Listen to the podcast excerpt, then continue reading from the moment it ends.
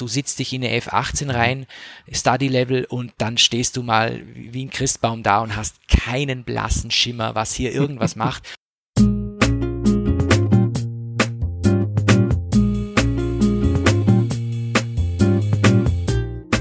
Meine sehr geehrten Damen und Herren, mein Name ist Michael Graf, ich bin heute Ihr Flugkapitän und möchte Sie herzlich willkommen heißen in diesem Podcast vom Microsoft Flight Simulator hin zu Flugsimulationen im Allgemeinen. Bitte bringen Sie Ihre Rückenlehnen in eine aufrechte Sitzposition und klappen Sie Ihre Tische zurück. Ich möchte Sie bitten, auch während dieses Podcasts angeschnallt sitzen zu bleiben, da es jederzeit zu unerwarteten Erkenntnissen kommen kann. Denn wir ergründen Sie heute die Faszination Flugsimulation. Und das ist ein Genre, das mir persönlich immer verschlossen geblieben ist, wie ich zugeben muss. Das habe ich nie viel gespielt, aber jetzt klebe ich gerade am Microsoft Flight Simulator fest und entwickle ein bisschen den Ehrgeiz, das richtig zu spielen. Also ohne Flughilfen und sowas. Meine beiden Gäste können da natürlich nur milde lächeln, denn sie sind erstens beide große Fans von Flugsimulationen, nicht nur von denen aus dem Hause Microsoft, sondern auch von X-Plane oder Prepared, äh, wobei letzteres ja auf dem Flight Simulator X basiert. Egal, dazu kommen wir gleich. Zweitens dürfen sie nämlich auch beide im echten Leben mit echten Flugzeugen fliegen, bei denen man mir lieber nicht den Steuerknüppel in die Hand drücken sollte. Ich begrüße herzlich Mario Donik. Hallo Mario. Hallo. Und herzlich willkommen Adrian Jäger. Hallo. Schön, dass ihr beiden da seid. Ich muss, äh, ich muss ja gestehen, ihr beide habt mich äh, die letzten Tage über sehr viel begleitet, ohne es vielleicht selbst zu wissen, weil ich nämlich sehr viele äh, Guides und Artikel gelesen habe, die ihr beide für unser Flight Simulator Sonderheft geschrieben habt, das zum Zeitpunkt der Ausstrahlung dieses Podcasts noch gar nicht im Handel ist. Es liegt ab dem 4. September am Kiosk. Aber ich habe die Guides schon da, ein paar davon auch schon bei GameStar Plus eingebucht. Und meine Güte, wie mich das anfixt, mich mehr mit Luftfahrt zu beschäftigen. Also allein was da alles an Details drin steckt über Flugzeuge, Flugzeugsysteme, Instrumente, GPS, Autopilot und so weiter und so fort. Das finde ich äh, alleine schon äh, mega faszinierend und jetzt natürlich dann halt äh, den Flight Simulator sowieso als vielleicht ja das Flugsimulationsspiel, das eine ganz neue Simulation, äh, Simulation, eine neue Generation von Simulationsbegeisterten äh, heranziehen könnte da draußen. Welch bessere Gelegenheit äh, gäbe es für einen Podcast? Deswegen bin ich sehr, sehr happy, dass ihr beide da seid und würde gerne einsteigen mit der Frage aller Fragen, nämlich warum? also, warum habt ihr angefangen? Wie seid ihr eingestiegen in äh, Flugsimulationen und dann auch äh, tatsächlich ins, ins äh, reale Fliegen? Ich weiß nicht, Mario, wollen wir mit dir vielleicht anfangen? Wie hat's bei dir damals äh, angefangen mit den Flugsimulationen? Hm, ja, also ich erzähle oder schreibt man es gerne immer über meinen alten, also wirklich sehr, sehr alten Computer, den ich ganz zu Beginn hatte, noch zu meiner Kindheit oder in meiner Kindheit ähm, das war ein alter DDR-Computer. Das war so eine Art Äquivalent, ja, äh, vielleicht nicht zum C64, aber ähm, es war so ein langsames Ding, 320 mal 256 Pixel Auflösung, 16 Farben. Und der hatte ein paar Spiele äh, und eines davon, was ich auf einer Kassette also man hat Daten auf Musikkassette gespeichert natürlich, auf einer mhm. Kassette fand, hieß Cockpit. Und also ich habe das auf so einer Liste gesehen, wo drauf stand, was da so drauf ist auf der Kassette. Und dieses Cockpit-Spiel, da habe ich dann schon gedacht, Cockpit, das muss doch irgendwas mit Flugzeugen zu tun haben. Und ich habe dann tatsächlich ähm, wochenlang versucht, diesen Teil der Kassette einzulesen. Das hat aber nicht funktioniert, weil das Magnetband da nicht richtig irgendwie keine Ahnung, woran es lag. Es ging auf jeden Fall ewig nicht und irgendwann ging es dann doch und dann habe ich das gestartet und ähm, da musste man dann mit so einem Kleinflugzeug irgendwie starten ein Paket über einer Insel oder sowas abwerfen, um da irgendwen zu versorgen. Und dann war das dann auch zu Ende. Also es war kein richtiger mhm. Flugsimulator, aber es war halt eine Art von Cockpit und es gab eine Landebahn und man konnte Gas geben und dann abheben. Und ich weiß halt tatsächlich noch, also ich war noch echt klein und da habe ich dann, als ich das das erste Mal gemacht habe, dann aufgerufen, guck mal, Mama, ich fliege, ich fliege. Und dann war ich nicht mehr in der Luft, weil ich dann abgestürzt bin. Ähm, äh, das war so der erste Kontakt mit äh, Flugzeugfliegen am Computer und irgendwie hat mich das dann auch immer wieder begleitet. Irgendwelche runtergesetzten Flight Simulator Versionen, ich glaube Flight Simulator 95 und 2000 irgendwie in irgendwelchen Kaufhausketten. Aber so richtig angefangen habe ich dann mit dem Flight Simulator 2004, äh, wo ich dann auch wirklich das erste Mal mich mir angeguckt habe, wie eine richtige Landung geht, ähm, wie eine Platzrunde funktioniert. Ähm, dann den FSX, der mehr schlecht als recht damals lief bei mir ja, dann bin ich zu X-Plane gewechselt, weil ich dann eine mhm. Zeit lang ein Mac hatte und danach dann Linux statt Windows. Das heißt, da konnte ich ja Microsoft Flight Simulator nicht benutzen. Jetzt habe ich ganz viel X-Plane gemacht. Ja, und jetzt ist es 2020 und wir haben Microsoft Flight Simulator. Ich habe jetzt wieder Windows drauf und kann das Ding spielen. und du hast äh, auch im echten Leben, wie ich vorhin gesagt habe, ja einen, äh, einen Flugschein für Ultraleichtflugzeuge. Ist das denn tatsächlich aus dieser Begeisterung für die digitale Flugsimulation entstanden? Ähm, also eine Sache ganz wichtig, ich habe noch keinen fertigen Flugschein. Ich darf alleine fliegen mit einem Flugauftrag, ja, aber ich bin noch nicht fertig. Ne? Also die mhm. praktische Prüfung, die muss ich noch mal irgendwann machen, hoffentlich dieses Jahr. Nur, dass jetzt nicht irgendwer das zuhört und denkt, das stimmt doch gar nicht. Ne? So, ja, wie bin ich dazu gekommen? Das ganze Paradoxe ist ja, ähm, dass ich eigentlich im echten Leben ganz lange Flugangst hatte. Ähm, das heißt, meinen ersten richtigen Flug hatte ich 2009, glaube ich, auch tatsächlich erst aus irgendwelchen dienstlichen Gründen. Oh. Und da gab es irgendwie Sachen, die habe ich einfach noch nicht verstanden. Einfach auch aus Sicht des Passagiers. So bestimmte Klänge, ähm, bestimmte Bewegungen, die sich halt dann eben in der Wirklichkeit ja doch ganz anders anfühlen, als wenn man vor einem Schreibtisch sitzt. Und da hatte ich dann mhm. halt irgendwie so eine gewisse ja, Angst entwickelt was das Fliegen in den Urlaub auch dann nicht so entspannt gemacht hat. Und das fand ich aber alles sehr paradox und doof. Und dann bin ich 2017 zu einem Infostand gegangen von unserer Ultraleichtflugschule hier in Magdeburg. Die stehen immer so in äh, Shopping Malls rum. Und habe dann gedacht, ja, ach verdammt, jetzt gehe ich einfach mal hin. Und dann habe ich mich beraten lassen und habe einen Schnupperflug gebucht. Bin dann auch mega nervös da hingegangen zu diesem Schnupperflug und war auch total hibbelig dabei und ähm, hab den aber durchgezogen. Da konnte man dann auch selber schon mal ein bisschen steuern, ein bisschen die Richtung ändern, ein bisschen hoch und runter. Dann habe ich noch so zwei, drei Monate überlegt und dann habe ich gedacht, ja doch, ich mache das jetzt. Und ähm, das war eine sehr gute Entscheidung, weil diese ganzen Sorgen und Ängste wirklich dann ganz, ganz stark weggegangen sind. Ähm, ich weiß jetzt, was ich dort tue. Ich weiß, dass es ganz klare Verfahren und Abläufe gibt, die auch wirklich funktionieren, nicht nur in der Theorie und nicht nur in einem Flugsimulator, sondern wirklich. Und dass es auch zumindest so ein kleines UL zu fliegen auch wirklich nicht schwer ist. Also so die Grundprinzipien des Fliegens, dass die eigentlich total einfach sind. Und wenn man aufpasst und da jetzt nicht irgendwie denkt, man ist, keine Ahnung, man ist der nächste Maverick aus Top Gun, ja, also sondern einfach ganz normal und ordentlich fliegt, dann, dass da auch gar nichts bei ist, ne. Das war so der Weg dann in die richtige Fliegerei, ne, also Okay. Vielleicht bisschen Gut unerwartet ab. jetzt, aber Ja, also und vor allem, also ich meine, ich kann das nachfühlen, weil ich habe, also ich würde jetzt nicht sagen Flugangst, aber ich bin kein Freund des Fliegens. Also schon auf Reiseflughöhe, wenn alles cool ist, ja, aber sobald das Flugzeug wackelt, nein. Die äh, äh, umso mehr äh, ziehe ich den Hut davor, dann einfach tatsächlich zu so einer Flugschule zu gehen und zu sagen, ich flieg mit. Ja, oh, also das, das finde ich, das würde ich nicht machen. Das ist, das, das finde ich zu hardcore. Aber ich meine, du bist ja auch Hardcore, ne? Ich meine, Flugsimulationsspieler, da hast du ja schon alles erlebt und so. Ähm, Adrian, wie war es bei dir? Wie bist du zu den Flugsimulationen gekommen?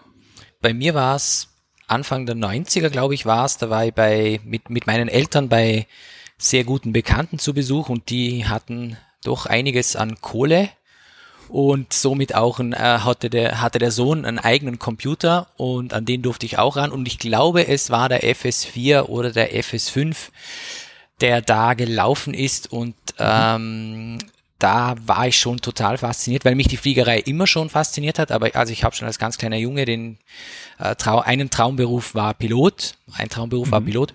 Und äh, dann hat mich eigentlich der Flugsimulator, den habe ich im, ich habe immer einen Flugsimulator auf der Platte gehabt, bei, ich glaube bei jedem Computer, den ich hatte, aber so richtig ernst äh, wurde es dann, ich, so ähnlich wie bei Mario eigentlich erst mit dem FS 2004 und dann so äh, gegen Ende äh, Ausbildung dann habe ich dann das erste Add-on gekauft. Und ich glaube, das war für mich, das, das definiere ich heute so als den, den, den entscheidenden Schritt in Richtung unter Anführungszeichen ernsthaftere Flugsimulation, als ich wirklich Geld und damals für mich viel Geld äh, für ein Add-on ausgegeben habe. Das war die die wunderbare MD, MD11 von PMDG und äh, da ging es für mich so richtig los. Äh, Nochmal mhm. einen Sprung habe ich dann gemacht, als ich in, äh, als ich dann meiner jetzigen Community beigetreten bin. Ähm, die haben mir einfach wahnsinnig viele Ideen gegeben. Die haben mich äh, Sachen machen lassen, an die ich früher nie in der Flugsimulation gedacht habe. Ähm, ja, und, und ich habe dann auch einen YouTube-Channel gemacht, wo ich so ein bisschen äh, Videos gemacht habe, so Tutorials, äh, ganz rudimentär. Und ich, ja, wie gesagt, das war dann so mein Sprung in die, in die, zum, zum Flugsimulationsenthusiasten, wie ich das immer so sage. Mhm. Das ist aber schön, wie du es gesagt hast. Der Punkt, wo man sich das Add-on kauft, dann tatsächlich, und die gehen ja äh, zum Teil richtig ins Geld, weil sie halt auch sehr aufwendig entwickelt sind und sehr detailliert dann diese die Flugzeuge, die man sich zum Teil dazu kaufen kann. Äh, das ist dann so die die Sprungschanze, so oder der der Point of No Return, wo du sagst, okay, jetzt will ich's richtig wissen. Ähm, ja, also nicht unbedingt. Für mich war's das, äh, war's, war das so. Ähm, ist natürlich war damals wenn du so viel für ein Add-on ausgibst, wie du sonst normalerweise für ein AAA-Spiel ausgibst oder so viel mhm. wie, wie für den Simulator an sich, da habe ich mir auch lange gedacht, nein, das mache ich nicht, das ist mir zu teuer, wieso soll ich, es gibt so viele tolle Freeware, ähm, aber ich muss auf der anderen Seite sagen, das war schon, äh, das war natürlich ein sogenanntes Study-Level-Flugzeug, wie man so schön sagt, also dieses Flugzeug äh, ist, ist so im Sim, annähernd, wie es in der Realität ist. Das heißt, jeder Schalter macht genau das, was es auch in der Realität soll. Und diese Herausforderung, dann dieses Flugzeug, also halt dieses investierte Geld auch richtig auszunutzen, natürlich, mhm. äh, das war dann schon, das war so der Sprung, da, wo ich mich richtig damit beschäftigen musste. Und das hat mir auch, muss ich auch ehrlich sagen, die Augen geöffnet, was mit Flugsimulation alles möglich ist. Und dann, ja, das, das war für mich sozusagen die, wenn man so will, Einstiegsdroge. Mhm. Bist du denn auch dann ähm, hardwaremäßig äh, weiter eingestiegen? Also hast du denn dann auch spezialisierte und so, also so richtige Flugsimulations-Hardware angeschafft? Ähm, das kam erst viel später. Ein Joystick hatte ich immer, schon in den 90ern für X-Wing, TIE Fighter, das Ganze, was man ah. halt so hat. Mhm. Also das hatte ich immer schon gehabt. Ähm, ein Yoke, also ein Steuerhorn, kam dann später, ich glaube erst vor würde mal sagen, so sechs, sieben Jahren, aber halt das mhm. absolute Basisteil. Aber auch das muss ich auch sagen, obwohl es ein Basisteil war und viele darüber schimpfen, für mich hat's ganz viel Immersion gebracht und vor allen Dingen die Ruderpedale. Ähm, mhm. Weil die Ruderpedale sind natürlich schon ein bisschen ein klobiges Stück Hardware, das man sich nicht so gern ins Büro stellt. Aber die haben wahnsinnig viel gebracht, vor allen Dingen für einen Helikopterflug. Und seitdem bin ich immer wieder am Investieren. Ja, ich habe mir jetzt den, den Honeycomb Yoke gekauft und der Throttle ist auch unterwegs. Also das sind, das sind immer so, sind immer so äh, kontinuierliche Auf, Aufrüstunternehmungen. Äh, mhm. Und äh, wie ist es bei dir mit der realen Fliegerei gekommen? Du hast ja auch eine Privatpilotenlizenz. Das wollte ich schon. Ich habe gesagt, ein, einer meiner Traumberufe war Pilot. Das ist leider, ja. leider nichts draus geworden. Ähm, äh, vielleicht auch gut so in manchen Dingen. Jedenfalls, ich habe gewusst, ich will immer, also ich, ich wollte immer schon mit der Fliegerei was zu tun haben und habe dann, ähm, als ich dann mitten in der Ausbildung war, wollte ich es auch schon machen, habe dann aber aus beruflichen Gründen gewartet, bis ich mit der Ausbildung komplett fertig bin. Und dann habe ich dieses das, dann habe ich das gewagt.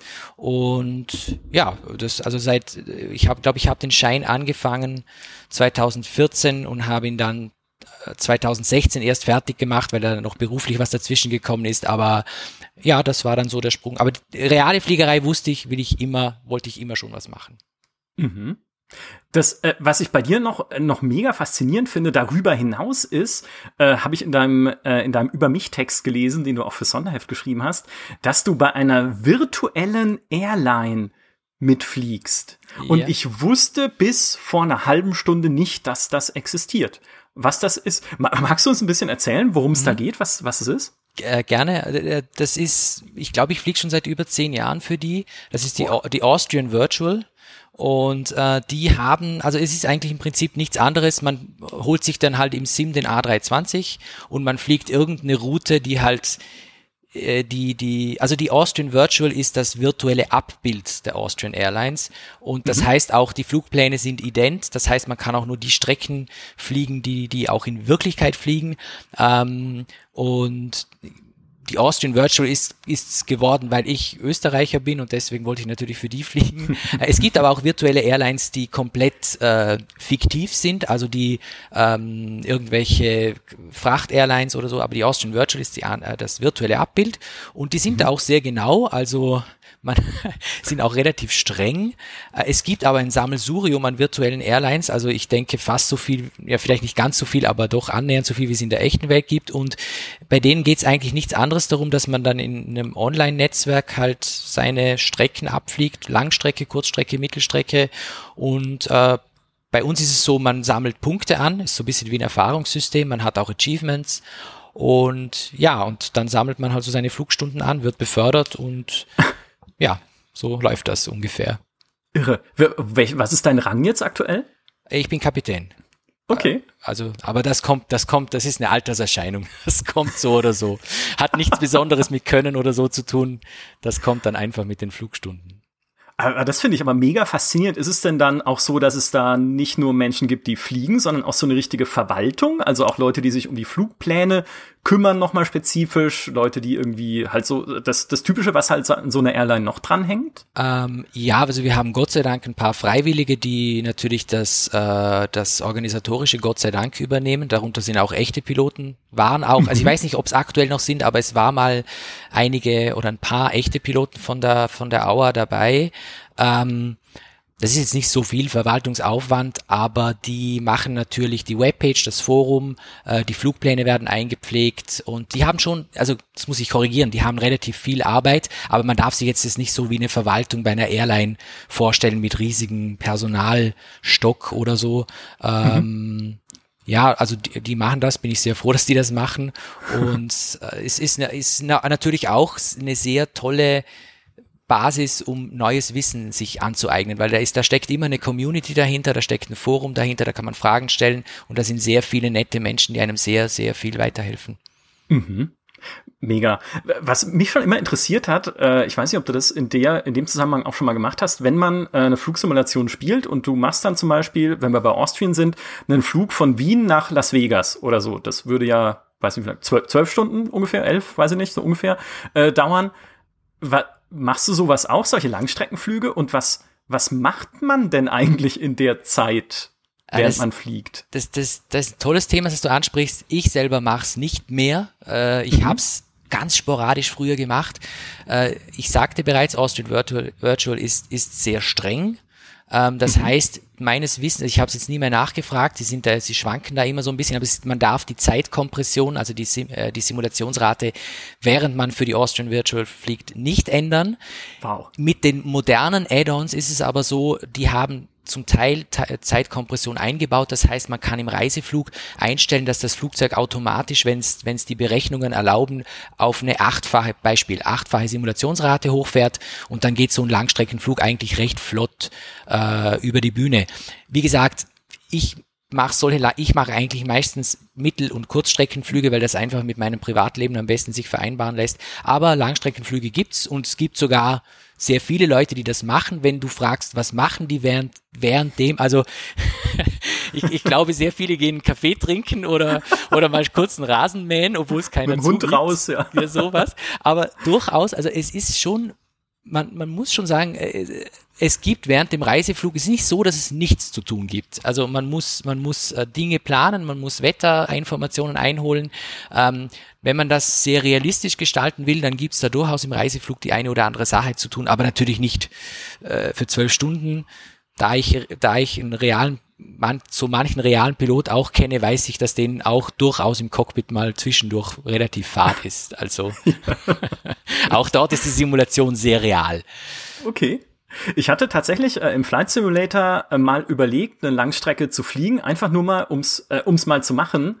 Aber ich bin dann auch so auf auf halbem Wege gescheitert, so nach, äh, weiß ich nicht, einer Dreiviertelstunde oder sowas, dachte ich mir dann so, hm, von München nach London, ja, hm, ist, ist mir dann doch noch ein Stück zu weit. ich, aber ich finde das einfach äh, ultra faszinierend. Wie ist es bei dir, Mario? Bist du eher der Kurzstrecken- oder der Langstreckenflieger, wenn wir über äh, Simulationen sprechen? Mm, also ich habe tatsächlich auch mal früher ähm, versucht in Echtzeit längere Strecken zu fliegen. Ich bin einmal von Thailand nach Australien geflogen ähm, und habe dann auch wirklich gesagt, ich mache das in Echtzeit. Das war auch relativ weit und ich habe mir dann gedacht, ja gut, ich kann ja da mal zwischendurch schlafen gehen ähm, und mir vorstellen, ich habe hier so einen virtuellen Co-Piloten und dann habe ich mir einen Wecker gestellt und bin dann wieder aufgestanden, so eine Stunde vor der Landung.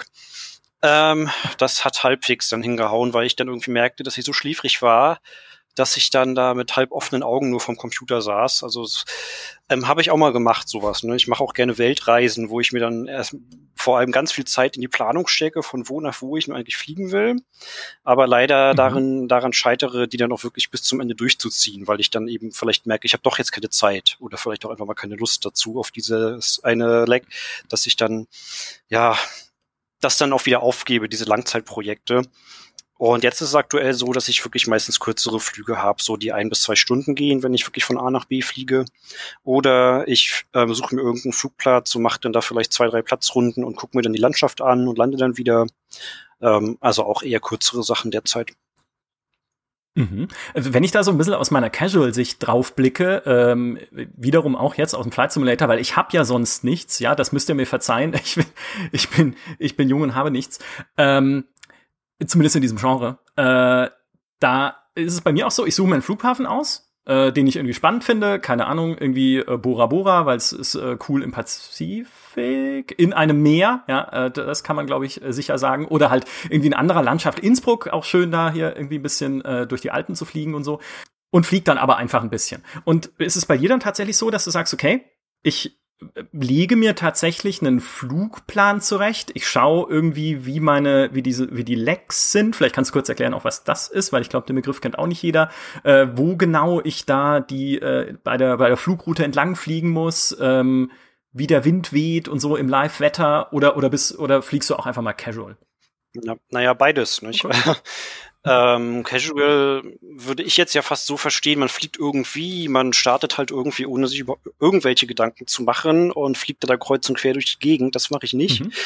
Also ähm, ich fliege halt, wenn ich kurze, also wirklich kurze Flüge mache, dann starte ich schon das Flugzeug manuell, roll ganz gesittet zur Startbahn, mach Rollhalt-Checks und so eine Geschichten und starte auch ganz regulär, so wie ich das auch in der Wirklichkeit machen würde, aber fliege dann halt eben einfach dann in einer runden Sichtflughöhe umher und gucke mir vielleicht mal eine Stadt an und fliege ich halt mal übers virtuelle New York oder virtuelle Los Angeles oder so eine Geschichten mhm. und dann lande ich halt irgendwo. Dann auch auf reguläre Weise, schön mit Platzrunde und so, aber halt, das ist so das kurze Fliegen, ne? Das einfach mal so ein bisschen umherfliegen. Mhm. Und das ist ja auch das, was ich in der Wirklichkeit dann primär dann machen will, ne? dass ich dann einfach mir das Flugzeug mal ausleihen darf, also mal mieten darf für vielleicht zwei Stunden oder vielleicht auch mal für ein Wochenende und dann einfach mal irgendwo hinfliege und dann wieder zurück. Nur da musst du dann natürlich, wenn es längere Strecke ist, ähm, planen. Und das ist halt das, was ich so cool finde. Generell an diesem ganzen Luftfahrtbereich. Also wenn ich hier so eine Landkarte mir in die Hand nehme und dann ja, hier ist mein Flugplatz A und da ist mein Flugplatz B und dann male ich da eine Linie ein, wirklich mit Papier und Bleistift und Lineal und dann muss ich da ein Winddreieck zeichnen. Also ich bin ja auch noch wirklich ja noch in der Ausbildung. Das heißt, da finde ich das hier vielleicht auch noch cool. Vielleicht dann später irgendwann, keine Ahnung, vielleicht lasse ich das dann alles online und durch irgendwelche Flugplanungsprogramme laufen. Aber aktuell finde ich es total spannend ja, zu gucken, wie ist der Wind vorhergesagt und wie muss ich dann fliegen, um von einem Wegpunkt zum anderen zu kommen. Das ist übrigens dieses Leck, ne? Also mhm. von einem Wegpunkt zum anderen. Ähm, das finde ich halt total geil, wenn es dann auch passt am Ende, ja. Also wenn ich merke, mein Plan an sich funktioniert, also ich komme erstmal da an, wo ich ankommen will. Ich finde die unterwegs Landmarker, die ich brauche, also da ist dann die richtige Straße und da ist der Turm, auf den ich achten muss oder der Fluss und so weiter und so fort. Dass das einfach funktioniert und dass dann auch die Windplanung irgendwie funktioniert, dass ich dann merke, ähm, ähm, okay, der kommt jetzt doch anders als vorhergesagt, jetzt muss ich das irgendwie anpassen ja, und dann guckt man halt, welche Zeit war vorhergesagt, ähm, welche Zeit bin ich stattdessen ähm, angekommen an einem bestimmten Wegpunkt und verändert sich da jetzt irgendwas? Reicht mein Treibstoff noch? Ist das Wetter noch so viel vorhergesagt? Generell kann ich da überhaupt weiterfliegen oder ist das jetzt schlechter geworden? Also diese ganzen Kleinigkeiten, die dann alle da so zusammenkommen. Ja, das ist einfach cool, das mhm. dann zu machen und am Ende dann das Gefühl zu haben, es hat funktioniert. Dann steigst du aus, äh, zündest dir eine Zigarre an und sagst einfach nur so, ich liebe es, wenn ein Plan funktioniert. und schnippst sie weg, einfach so, wie man es halt so macht. Ja, eine äh, Zigarre jetzt nicht unbedingt. eine virtuelle Zigarre natürlich. Ähm, äh, kann ich aber super nachvollziehen, weil es ist halt, äh, also es ist wirklich dieses Gefühl, okay, ich lege mir etwas zurecht und schaue dann, ob ich es möglichst exakt ausführen kann und ob meine Planungen auch richtig waren. Ja, also ein bisschen auch der Selbsttest, den Selbsttest halt zu gehen und zu schauen, okay, komme ich mit diesen Begebenheiten zurecht? Äh, ich habe es dir, glaube ich, im Vorgespräch schon erzählt. Ich habe versucht, im Flight Simulator eine äh, Boeing 747 zu landen in äh, Barcelona und das hat geklappt aber halt irgendwie äh, casual zu landen, ja, halt irgendwie so, dass der Tomatensaft an der Decke klebt beim Landen. Und, aber sie war auf dem Boden und es ging ja gut. Äh, halbwegs. Und dann habe ich gedacht, okay, Landung hat ja geklappt, da kann ich ein Häkchen reinmachen. Was ist denn mit äh, Landung bei Gewitter und Sturm ähm, in Athen? Mm, und ich sage mal, das ist schwieriger. Und ich habe aber tatsächlich, also es hat jetzt wenig mit Flugplanung zu tun, muss ich gestehen, weil alles, was Flugplanung betrifft, mit wirklich hier äh, Karten lesen und so, soweit bin ich noch nicht. Aber ich habe tatsächlich, also ich verstehe diesen Ehrgeiz, dann diese Herausforderung auch schaffen zu wollen. Weil irgendwann will ich dieses Ding in Athen auf den Boden bringen. In einer vernünftigen Art und Weise. Also auf den Boden kommt es schon irgendwie, aber in, einer, in so einer Art und Weise, dass das Flugzeug das auch äh, noch aushält und, und mitmacht. Ja, doch, finde ich, finde ich sehr nachvollziehbar. Rainer, geht's dir äh, genauso? Äh, Adri Rainer, wie komme ich auf Rainer? Adrian. Adrian, geht's dir genauso? Also für mich, wie gesagt, war die, die Hauptmotivation irgendwie so ein bisschen ist für mich, wenn ich es genau nehme, das so das Beherrschen oder halt das, das, das Verstehen vom Flugzeug, vom, vom, vom Gerät an sich, jetzt zumindest im Flugsimulator. Äh, ich bin, ich, ich war immer schon interessiert in die großen, in die Dickschiffe, in das Dickblech, wie man so schön sagt. ähm, und mich fasziniert mich fasziniert das einfach sehr, wenn man, wenn ich jetzt wirklich so ein, ein voll ausgereiftes Add-on in Prepared ist es jetzt, jetzt momentan mein Hauptsimulator noch, ähm, mhm. habe und ich weiß, also vereinfacht gesagt, die Add-ons sind ja so genau, ich kann mich jetzt, ich könnte mich in das Flugzeug am Flughafen wirklich reinsetzen und ich würde die Kiste wahrscheinlich anbekommen und ähm, könnte die Systeme hochstarten und so weiter. Das ist für mich einfach so dieses diese Herausforderung, das Ding zu lernen, zu zu verstehen und ähm, das zu das zum Laufen zu bringen, mit dem Ding zu starten, eine Route zu planen und äh, das ist das ist für mich, glaube ich, war immer so ein bisschen die Hauptmotivation am Flugsimulator. Mhm. Das ist ja, äh, und das ist auch ein mega starkes Bild halt, wenn dann jemand fragt auf dem Flug, ist ein Pilot an Bord? Und du stehst auf und sagst, ja, jetzt vielleicht nicht für dieses Flugzeug, aber ich kenne wirklich alles daran. So. Also, das war mal total witzig, weil wir nach einem Langstreckenflug, also nach einem wirklichen Langstreckenflug äh, im A380, äh, äh, habe hab ich gefragt, ob ich noch kurz ins Cockpit darf und der Kapitän mhm. war so nett und hat mich nach vorne gelassen und dann, dann bin ich und dann habe ich mir habe ich mir gedacht, jetzt probiere ich mal aus, was, was, äh, und dann habe ich halt ein paar Sachen gefragt oder halt mit ihm geredet und dann hat er schon so kurz große Augen gemacht und hat schon gesagt, äh, ah, woher ich denn das Ganze weiß und dass ich mich ziemlich gut auskenne. Und das, das ist auch so ein bisschen die Überleitung an die, in die reale Fliegerei, weil ich natürlich, als ich, als ich den Privatpilotenschein begonnen habe, war auch mein Fluglehrer ne, jetzt nicht erstaunt, weil er hat ja schon mehrere äh, Flugschüler, die sich für Simulationen interessieren, aber er hat gesagt, er beobachtet das jetzt immer mehr dass Flugschüler kommen, die eine Flugsimulation schon ausprobiert haben oder sich intensiver damit beschäftigen und dass die sehr viel wissen und, und auch sehr viel, also, also sehr spezifisches Wissen und sehr, sehr auch umsetzbares Wissen. Also es ist nicht so, dass die Flugsimulation einfach nur so zum Spaß, also halt, man kann damit sehr ernsthaft, man kann damit sehr ernsthafte Dinge tun, wenn man will. Mhm. Mhm.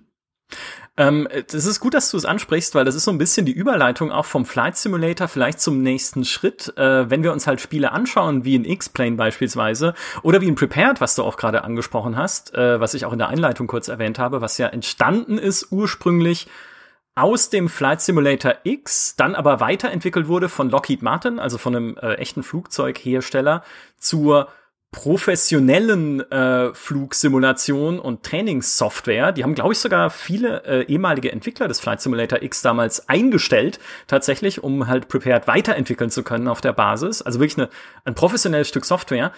Ähm, wenn man das kennt und sich damit auch auskennt und darin schon viel geflogen ist, wie wirkt denn dann der Flight Simulator, jetzt der neue Microsoft Flight Simulator, ist das doch eher so ein bisschen die Casual Software sozusagen? Oder äh, weiß nicht, wie, wie, wie ging es dir da, Mario, als du angefangen hast, jetzt den Flight Simulator zu spielen? Mm, nee, es ist keine Casual Software. Also ich habe ja ein bisschen rumkritisiert in diesem einen Artikel, den ich äh, geschrieben habe, so wo ich ein paar Sachen aus Expertensicht in Anführungsstrichen dargelegt habe. Ähm, aber die Software an sich ist, finde ich, genauso gut eine Basis, wie das bisher der Flight Simulator war und auch genauso, wie das der Prepared war und auch teilweise X-Plane ist. Mhm. Das heißt, dass die Software an sich ähm, natürlich nicht diese Study-Level-Qualität hat, die Adrian auch so schön erklärt hat.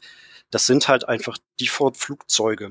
Aber ähm, das, was jetzt möglich ist und auch dann die Qualität, die jetzt vielleicht möglich ist durch äh, professionelle Hersteller wie PMDG oder FS Labs für den Airbus oder auch A2A für General Aviation, also kleinere Flugzeuge, ähm, denke ich, dass da der neue Flight Simulator wirklich eine sehr gute Grundlage ist, einfach weil da auch ich schon das Gefühl habe, dass da viele, viele alte Zöpfe irgendwie abgeschnitten wurden. Das Ding ist halt einfach was das Optische angeht, natürlich wesentlich besser als die älteren Produkte. Prepared sieht letzten Endes immer noch aus wie der alte FSX. Das ist einfach, ähm, ja, einfach nicht mehr so zeitgemäß vielleicht.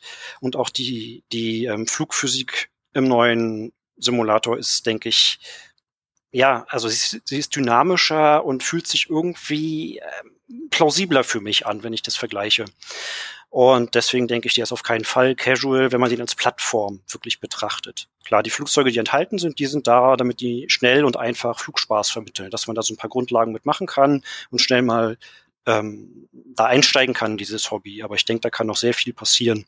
Ja, mhm. Die Hersteller haben ja schon angekündigt, dass da auch sehr gute Add-ons kommen werden noch, mhm. worauf wir uns, glaube ich, freuen können. Ne? X-Plane genauso. Ähm, da gibt es mittlerweile ähm, eine gute Add-on-Basis für detaillierte Flugzeuge. Reichen noch nicht ganz so ran an PMDG und FS Labs, wenn man jetzt Boeing und Airbus sich anguckt, aber gehen in eine ganz gute Richtung. Da bin ich tatsächlich gespannt, wie sich das weiterentwickeln wird. Ähm, aber das ist ein anderes Thema. Aber interessant, durchaus interessant. Ähm, wenn du äh, wenn du X-Plane erwähnst, äh, Full Disclosure, du hast auch schon mal selbst an einem X-Plane Add-on mitgearbeitet, äh, nämlich zur Icarus C42C, äh, einem Ultraleichtflugzeug, glaube ich. Äh, lese, lese ich hier aus meinen Notizen ab. ich ich kenne es äh, selbst leider nicht. Magst du uns kurz noch erzählen, wie es dazu kam, dass dieses Add-on entstanden ist und dass du dran mitgearbeitet mhm. hast? Mhm. mhm. Ähm, ja, ich hatte ja schon erwähnt, dass ich eine Weile macOS und dann später Linux hatte auf meinem Rechner und kein Windows. Also war X-Plane halt die Simulation, die ich nutzen konnte, auf vernünftige Weise. Mhm. Und dadurch, dass ich ja auch für das FS-Magazin Artikel schreibe, bezogen die sich natürlich auch auf X-Plane und so bin ich dann auch in Kontakt mit Entwicklern gekommen. Und dieser Add-on-Entwickler wie Flight Air, der außer mir aus zwei Leuten halt auch nur besteht, also auch eine kleine Firma, ähm, hatte halt mal ein Flugzeugmodell, wo es bestimmte Sachen in der Avionik gab, die mir nicht gefallen haben. Das war so eine Art G Garmin G500, was da entwickelt wurde. Und da gab es ganz viele Sachen, die nicht gestimmt haben. Und dann habe ich dann ähm, irgendwie damit angefangen, das Ding zu verbessern und hatte dann den Kontakt zu dem, zu unserem Chef, wie auch immer, dem, dem Chef dieser Firma. Und ähm, dann haben wir halt angefangen, noch immer weitere Flugzeuge zu machen. Als ich dann meinen Flugschein begonnen habe, halt eben im Ultraleichtbereich, habe ich halt C42 fliegen gelernt und wollte halt tatsächlich eine vernünftige C42 für X-Plane haben. Mhm. Und dann habe ich halt Walker und Igor, also meine beiden Kollegen, ähm, gebeten, dass wir doch dieses Flugzeug mal unbedingt simulieren, weil das gibt's ja noch nicht für X-Plane. Ähm, das haben wir dann auch gemacht. Also wir haben dann halt äh, auf ganz klassische Weise sind wir dann hingegangen oder bin ich hingegangen zum Flugplatz, habe Fotos gemacht, wir haben Abmessungen vorgenommen, wir haben vor allem ganz viele Klangeffekte auch aufgenommen, damit wir die originalen Klänge im Flugzeug haben, also Motor, Türen, Schalter und so weiter.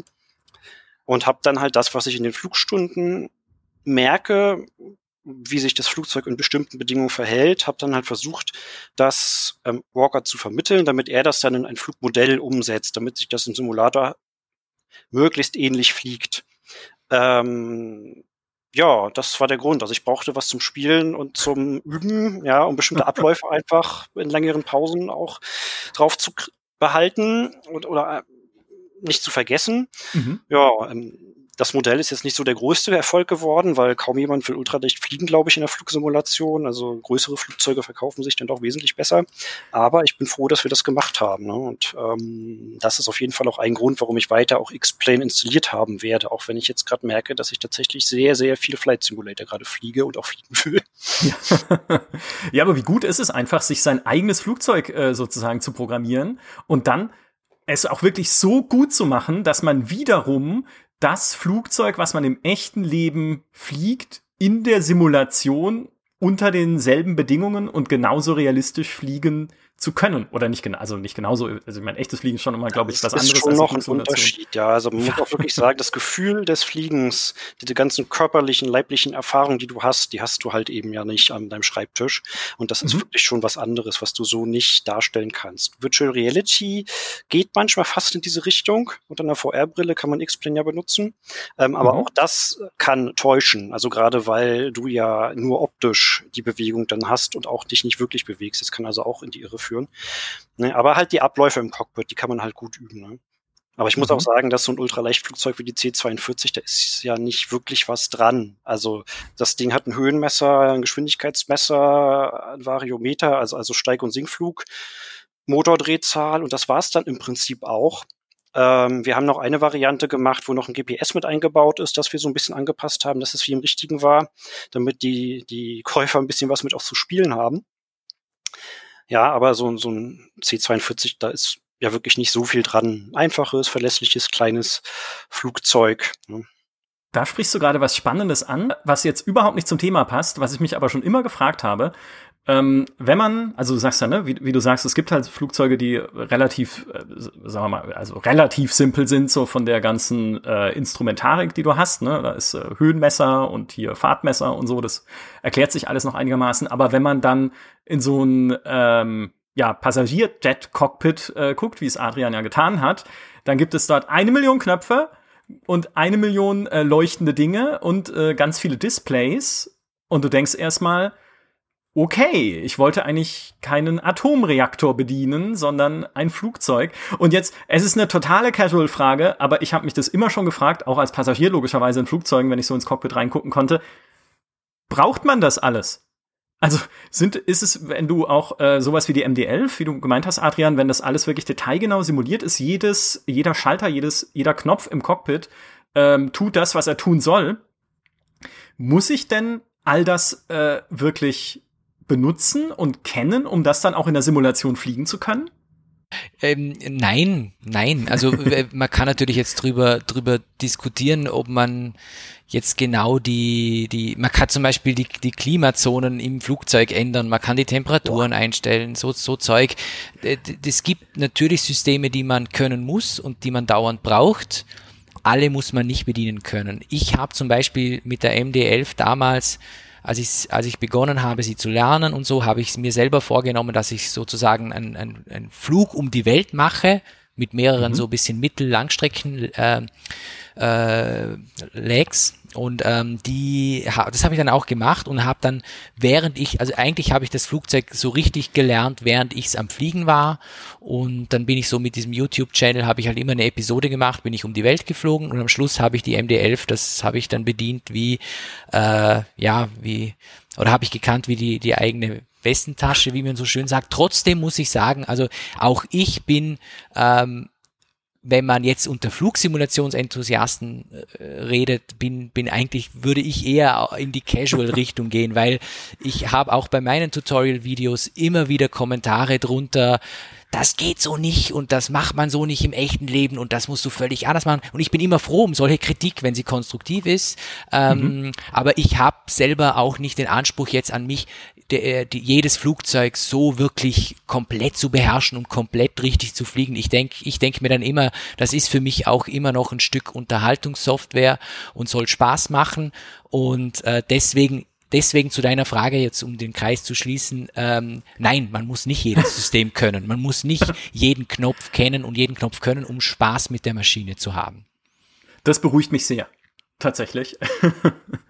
ähm, es ist aber auch ein teures Hobby, oder? Also wenn man sich mal anguckt, äh, so, ihr habt PMDG angesprochen, die ja äh, Add-ons machen, auch unter anderem für den Flight Simulator X, wo dann äh, eine Boeing 737 beispielsweise äh, 60 Euro kostet. Also auch das hattest du ja vorhin schon gemeint, Adrian. Im Prinzip so viel wie halt äh, ein komplettes Vollpreisspiel, weil es halt auch sehr aufwendig entwickelte Maschinen und Simulationen sind. Also es ist nicht einfach, dass die irgendwie äh, wie man ja manchmal auch liest, äh, in GameStar-Kommentaren oder so einen Abzockermarkt gefunden haben, sondern wir haben da auch schon mit Aerosoft beispielsweise gesprochen, die Add-ons bauen unter anderem für X-Plane und für den Flight Simulator und die meinen, teilweise steckt in einem komplexeren Flugzeugmodell, also oder in einem größeren ja, komplexen Flugzeug, das halt irgendwie virtuell umgesetzt wird, so viel Arbeit wie in einem kompletten kleineren Videospiel. Ja, also jetzt vielleicht nicht in Red Dead Redemption, aber so äh, wirklich, dass da Entwickler, mehrere Entwickler auf der Welt verstreut, wirklich monatelang dran sitzen, um da jede Schraube so zu simulieren, wie sie simuliert gehört. Und dann erklärt sich halt auch so ein, äh, so ein Preis eher.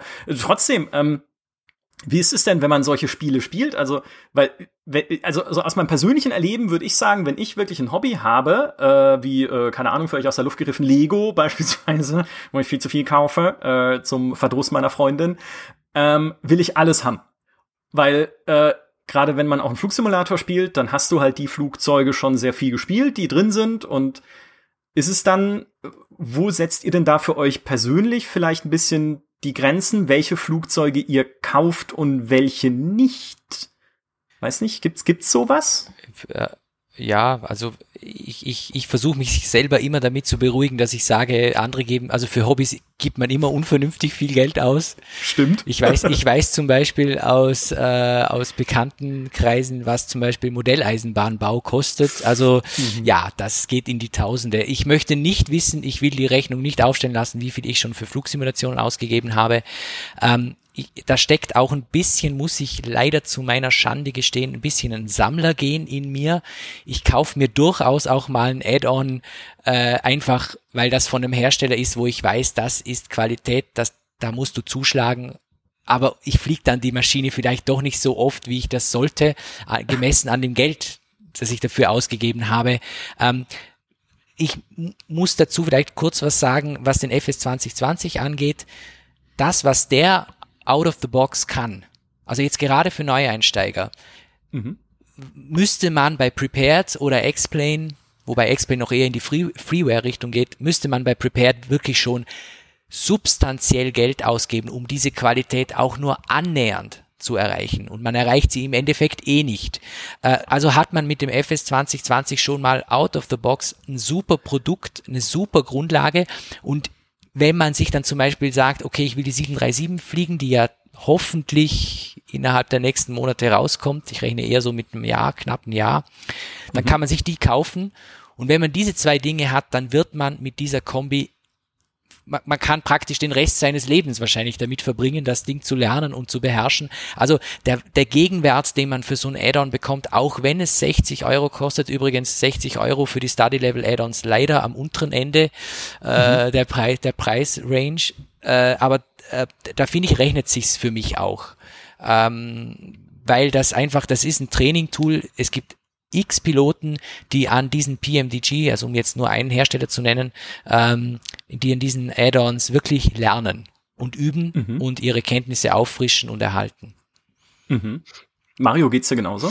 Mhm, ja, ich habe ähm, auch so ein gewisses Sammlergehen tatsächlich. Also ich kaufe mir auch manchmal Add-ons. Ähm, jetzt primär natürlich bisher immer im X-Plane-Bereich ähm, von Herstellern, wo ich denke, entweder will ich die unterstützen, weil ich weiß, dass die sich viel Mühe geben, oder weil ich halt auch weiß, das Produkt ist gut.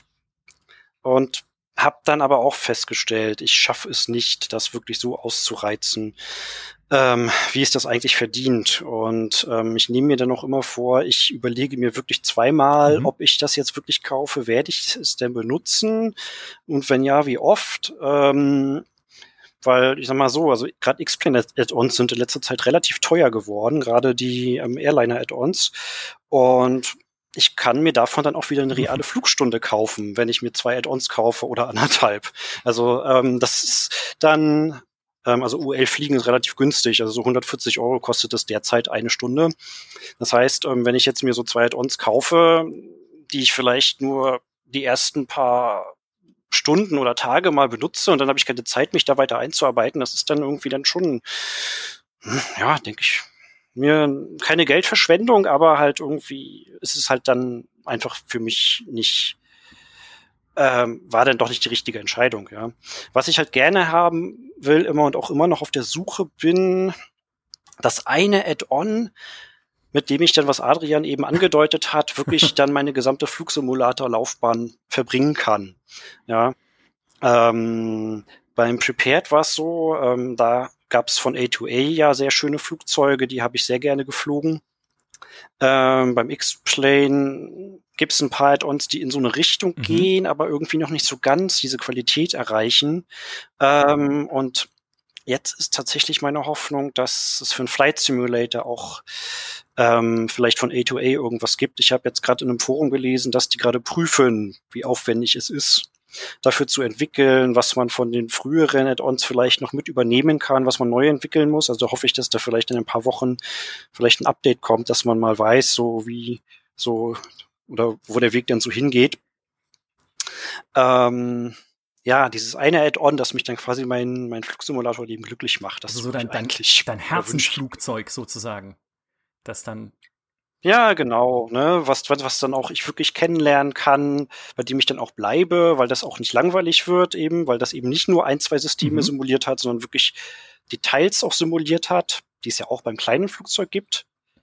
Ähm, was vielleicht mhm. auch so schön, ich mag so diese Wartungsgeschichten, ja, wenn, wenn Verschleiß eintritt bei Flugzeugen und ähm, wenn man dann ähm, vielleicht mal einen Ölwechsel machen muss und wenn das aus dem Mausklick besteht, ja, oder wenn du, wenn du dir irgendwie den Propeller mhm. wechseln kannst, dass du einen Zweiblattpropeller durch einen Dreiblattpropeller austauschst, so eine Geschichten finde ich total toll.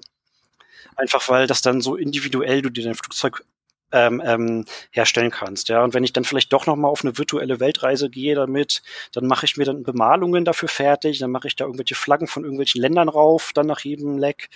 Ähm, sowas ist halt irgendwie so meine Simulator-Wunschvorstellung, die ich gerne machen möchte. Und ich hoffe, dass das im neuen Flight Simulator dann ja, ja, sehr, sehr geht. cool. Das ist, äh, ich meine, uns hören ja auch Entwickler zu. Also ähm, wenn du, wenn du, wenn du einen Wunsch hättest, eher ein größeres oder eher ein kleineres Flugzeug? Naja, ich persönlich kenne mich mit kleineren Flugzeugen besser aus als mit größeren tatsächlich, weil ich halt eben mit kleineren mhm. Flugzeugen mhm. auch mehr reale Erfahrung habe. Also wirklich ein kleineres, ne, wo so zwei bis vier Leute reingehen, wo man sich so seine, seinen, seinen Familienurlaub vorstellen kann, so eine Geschichte, ne? Was ich mir dann in meinen kleinen Hangar stelle, meinen privaten, den ich natürlich in der Virtualität habe. Da bin ich reich und habe viel Geld. Ähm, mhm. Ja, sowas halt, ne?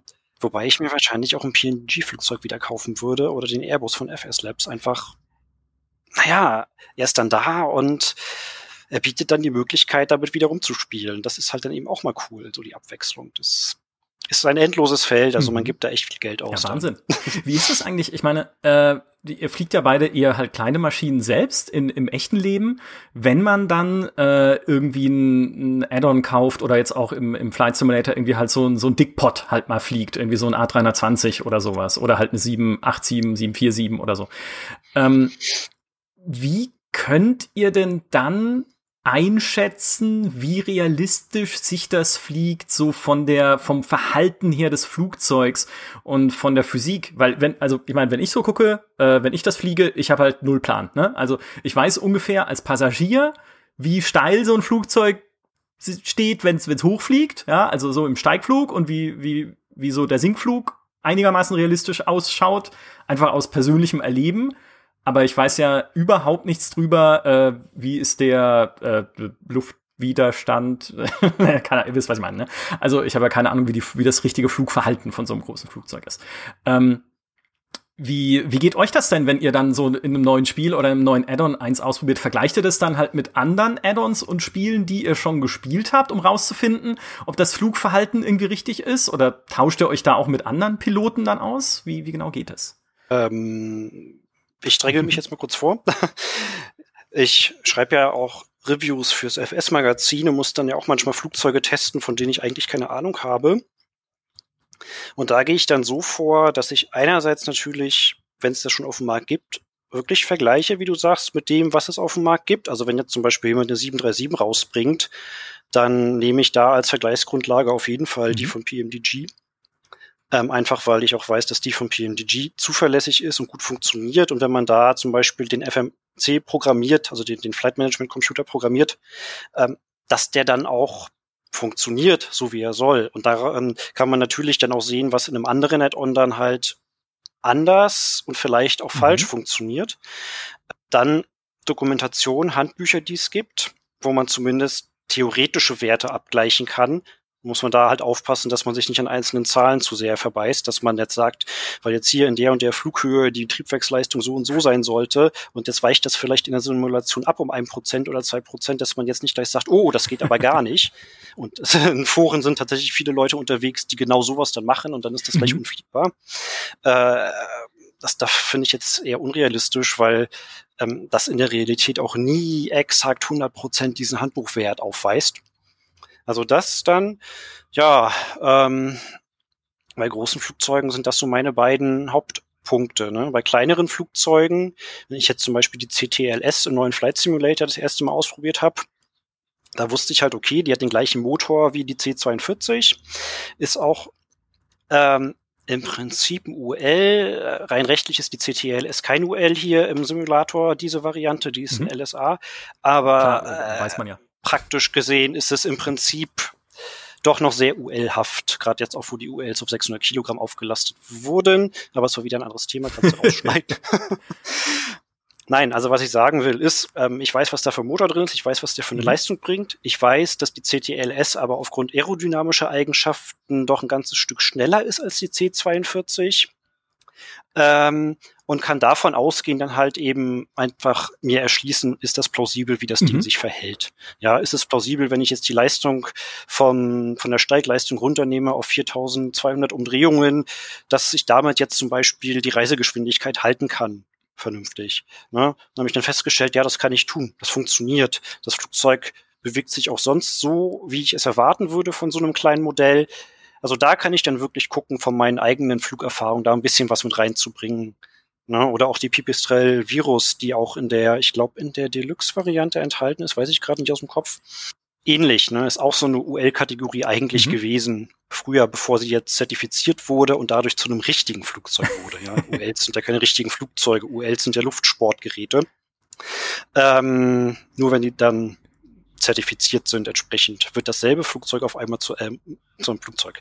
Ne, also diese drei Sachen kann ich machen. Ne? Bei Airlinern wirklich Theorie und vergleichen, bei den anderen ähm, auch durchaus mal gucken, ist das plausibel, mhm. wie sich das verhält. Adrian, wie geht's dir da? Ähm, also ich würde es unterteilen in die also in das Flugzeug, zum Beispiel die, die Cessna 172, die, die bin ich selber geflogen oder fliege ich selber. Da kann ich sehr gut vergleichen. Mhm. Da gibt's diese wunderbaren Add-ons von A2A, die Maria schon freundlicherweise erwähnt hat, die wirklich fantastisch sind. Also da habe ich den direkten Vergleich. Bei den Airlinern die ich wesentlich häufiger im Sim fliege, ist es schwer bis gar nicht möglich, weil man natürlich logischerweise nie so ein Ding selber geflogen hat. Ähm, da muss ich auch immer ein bisschen schmunzeln, wenn ich die Foren durchlese und dann so Kritikpunkte höre, wie das ist nicht real und bla bla bla. Äh, wer hat schon den wirklichen Vergleich? Ähm, aber man kann so gewisse Sachen, kann man dann, wenn man so ein gewiss, eine gewisse Erfahrung im Sim hat und verschiedenste Add-ons geflogen ist, kann man dann schon von vom Gefühl her sagen. Zum Beispiel erinnere ich mich gut, wie, wie äh, bei einem größeren Airbus Add-on, die haben das Rollen irrsinnig gut hinbekommen. Du hast richtig so am Boden gefühlt, mhm. das Gefühl gehabt, ich sitz in was richtig dickem Fetten drin. Äh, auch die PMDG mit der 747 im Jumbojet, die bekommen das sehr gut hin. Aber klar, es ist natürlich ein gewisses, die, die, die, äh, sagen immer, sie haben reale Piloten, die das fliegen, da, darauf vertraue ich auch und die das auch testen. Also, aber sonst kann, kann das, glaube ich, können das die wenigsten wirklich beurteilen. Mhm. Also ich rede jetzt rein von, jetzt. ich rede jetzt rein vom, nicht, nicht von den Systemen, weil das kann man sehr gut vergleichen, sondern ich rede jetzt rein mhm. von dem Gefühl, wie ist es ein A320 im Landeanflug bei 10 Knoten Seitenwind, wie, wie real ist jetzt der simuliert? Keine Ahnung, ehrlich mhm. gesagt. Ja, genau. Das war genau der Gedanke, den ich hatte, als ich versucht habe, den zu landen da in dem Sturm. Äh, aber ich sag mal, also ich hatte das Gefühl, der Sturm drückt mich zumindest ganz schön in der Gegend rum. Das ist für mich dann schon das, äh, der, also da weiß ich einfach nicht, ist es realistisch, aber es war immerhin, hat sich's ausgewirkt im Flight Simulator. Äh, jetzt haben wir sehr viel über zivile Luftfahrt gesprochen. Wie ist es denn äh, mit militärischen Flugsimulationen bei dir, Adrian beispielsweise? Spielst du sowas auch oder lieber doch die zivilen? Ähm, ich ich habe vor x Jahren, als das noch aktuell war, mal den Combat Flight Simulator ausprobiert. Das ist die, der militärische mhm. Ableger vom ich weiß gar nicht, ob es der FSX war, ich glaube es war der FS 2004 oder 2002, den habe ich mal angetestet, ich habe Falcon angetestet, ich habe äh, IL-2 Sturmovik äh, auch immer mal wieder geflogen. Am meisten Zeit habe ich vielleicht in DCS verbracht, aber ich, ich muss ehrlich gestehen, auch dort geht die Richtung immer mehr in ultra realistisch und ähm, mhm. während ich im während ich in der zivilen Flugsimulation einfach schon so eine, gewisse Grundahnung von den Flugzeugen habe und weiß, das muss ich jetzt tun und aufgrund von meinem Pilotenschein auch weiß, das muss ich da in einem, in einem normalen ähm, Single-Engine-Pisten-Flugzeug machen, dann äh, ist halt bei den militärischen so, die sind ja nochmal komplett anders. Du sitzt dich in eine F18 rein, Study Level und dann stehst du mal wie ein Christbaum da und hast keinen blassen Schimmer, was hier irgendwas macht. Und da muss ich gestehen, ist es bei mir einfach an der Zeit gescheitert, weil ich würde so unverhältnismäßig viel Zeit benötigen, um mich in ein einzelnes Add-on reinzufuchsen, dass sich das für mich einfach äh, bis jetzt nicht ausgegangen ist. Aber ganz klar, äh, die militärischen Flugzeuge, mit, in speziell mit DCS World, das ist ein Hammer. Also das ist unglaublich, was man mit denen anstellen kann und was mit denen möglich ist. Mhm. Ich muss ja gestehen, mich reizt es, also mich hat es schon tatsächlich schon seit einiger Zeit gereizt, es mal auszuprobieren, gerade in DCS. Aber ich habe so unglaubliche Angst vor meiner eigenen Frustintoleranz, das überhaupt nicht mal gestartet zu kriegen, das Ding, dass ich mir dachte, komm, jetzt fang mal lieber klein an ähm, mit dem Flight Simulator. Ähm, Mario, wie geht's dir denn äh, gerade bei den militärischen Flugsimulationen? Mm, auf der ersten Playstation habe ich sehr gerne Gunship gespielt. dann auch im sogenannten realistischen Flugmodus. Ähm, hat mir sehr viel Spaß gemacht damals. Okay. Dann habe ich irgendwann auf dem PC dann auch mal angespielt, ähm, auch Falcon und ähm, ich glaube, Apache versus Hokum gab es auch mal irgendeine so Hubschrauber-Simulation. Ja, ja, das, ja, ne? Schon, ja. Und ähm, DCS World habe ich mir auf jeden Fall auch ähm, angeschaut und da auch tatsächlich auch zwei Add-ons mal gekauft. Aber es ist schon, wie Adrian sagt, also die sind teilweise so realistisch, dass du echt viel Zeit brauchst, ähm, um dich da einzuarbeiten. Das hilft natürlich, so die Grundlagen des Fliegens an sich zu können. Das ist schon mal gut aber die ganzen besonderen Systeme, die du hast ähm, und auch bestimmte Abläufe und auch bestimmte militärische Gepflogenheiten, die ich einfach so nicht kenne, das braucht schon echt ähm, sehr viel Zeit und ähm, die habe ich dann auch nicht. Mhm. Ich hätte gerne eine schöne F14, die vielleicht ein bisschen mehr casual ist, einfach so zum Umherfliegen im Flight Simulator. Für, für die älteren Flight Simulators gab es die ja auch, ja. für X-Plane auch in gewisser Maße. Ähm, vielleicht ähm, entwickelt da ja irgendein Dritthersteller so einen. Ich weiß gar nicht, ob Microsoft das wirklich nicht will, dass militärische Flugzeuge nicht im neuen Flight Simulator drin sind oder ob das einfach nur jetzt nicht der Fall ist. Ähm, aber einfach mal so zum Umherfliegen, meinetwegen auch ohne irgendwelche ähm, Kampfsituationen, einfach nur so, weil das Flugzeug an sich irgendwie mich fasziniert, die F-14, mhm. ähm, würde mir schon Spaß machen. Aber mehr so casual, da. mhm.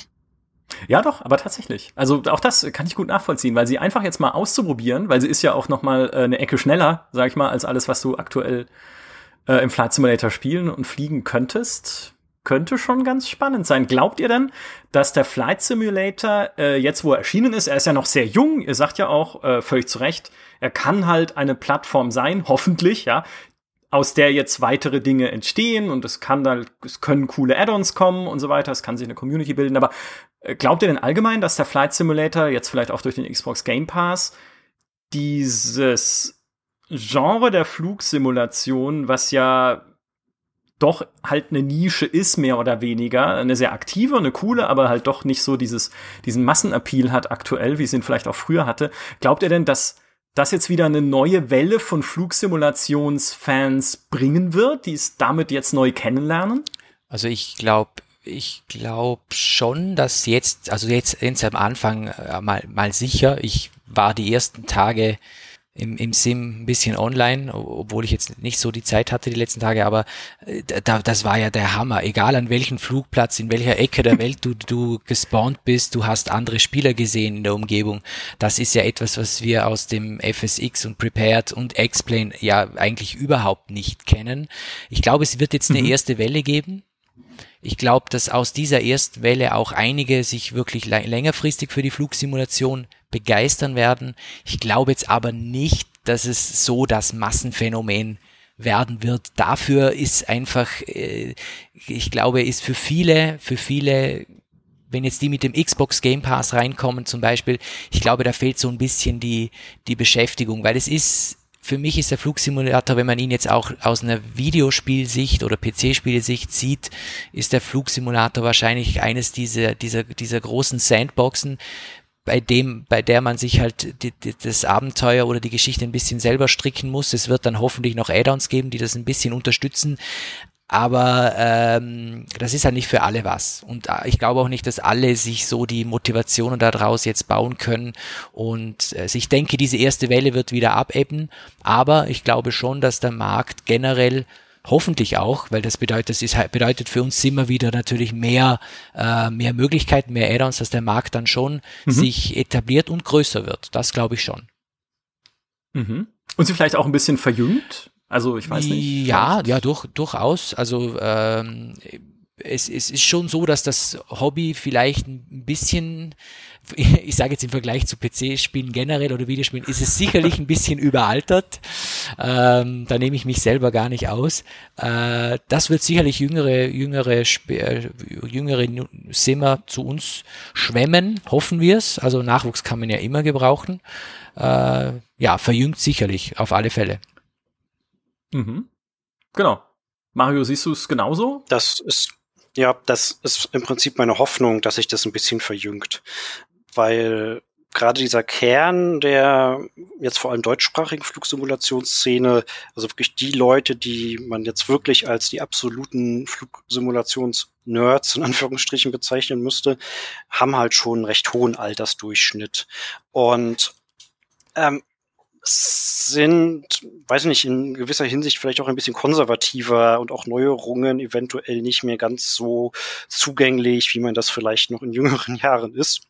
Ja, also ich mhm. finde das ganz spannend, zum Beispiel bei Erfausum im Forum ähm, auch so die, die Schwierigkeiten zu beobachten, die auch schon langjährige Simmer haben, sich mit den Neuerungen im neuen Flugsimulator äh, gar nicht mal anzufreunden, sondern einfach damit klarzukommen auch, dass man jetzt ein komplett anderes Benutzerinterface hat, dass jetzt, dass es jetzt nicht mehr so diese typische Windows-Programm-Benutzeroberfläche mit Fenstern ist, ja, sondern dass das jetzt halt wirklich wie ein Spiel aussieht und dass man da jetzt auch erstmal reinkommen muss und dass das wirklich schon so ein paar Leute ähm, ja, überfordert. Und wenn jetzt aber auch jüngere Leute dazukommen, sich auch in solchen Foren neu anmelden, dann kann man sich wieder gegenseitig helfen und man kann voneinander lernen. Ja, die jüngeren Leute können vielleicht lernen von den Älteren, wie man halt so ein Flugzeug vernünftig bedient und fliegt.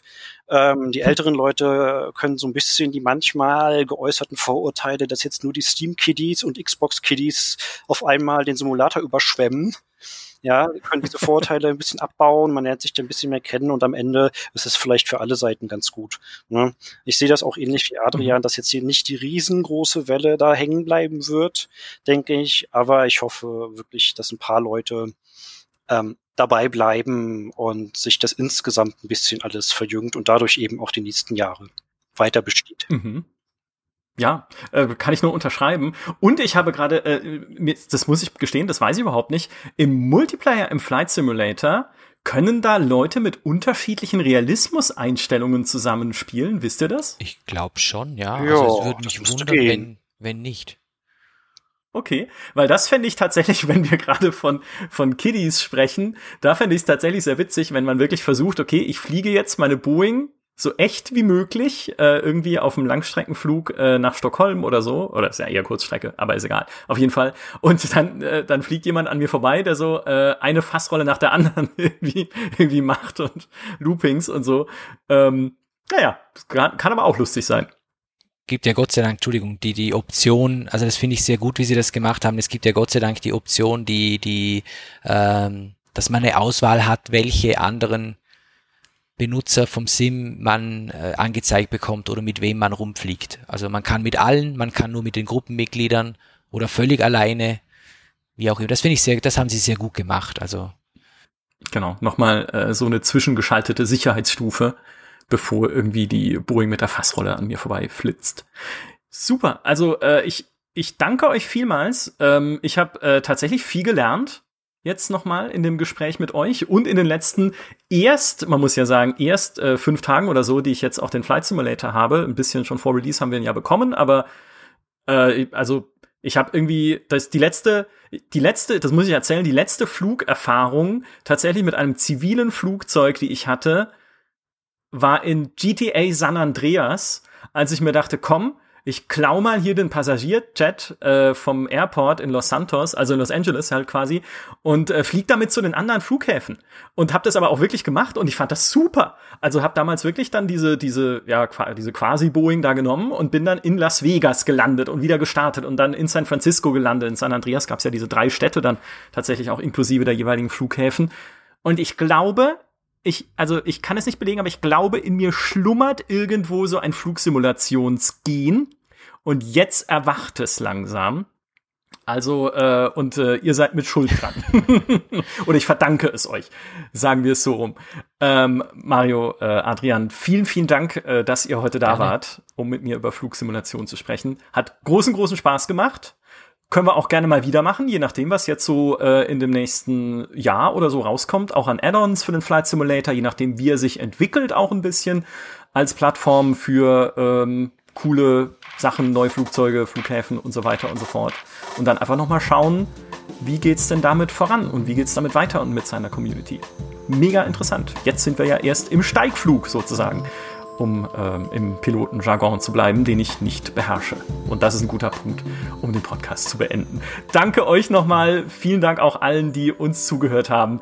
Und bis zum nächsten Podcast. Macht's gut. Tschüss. Ihr dürft auch Tschüss sagen.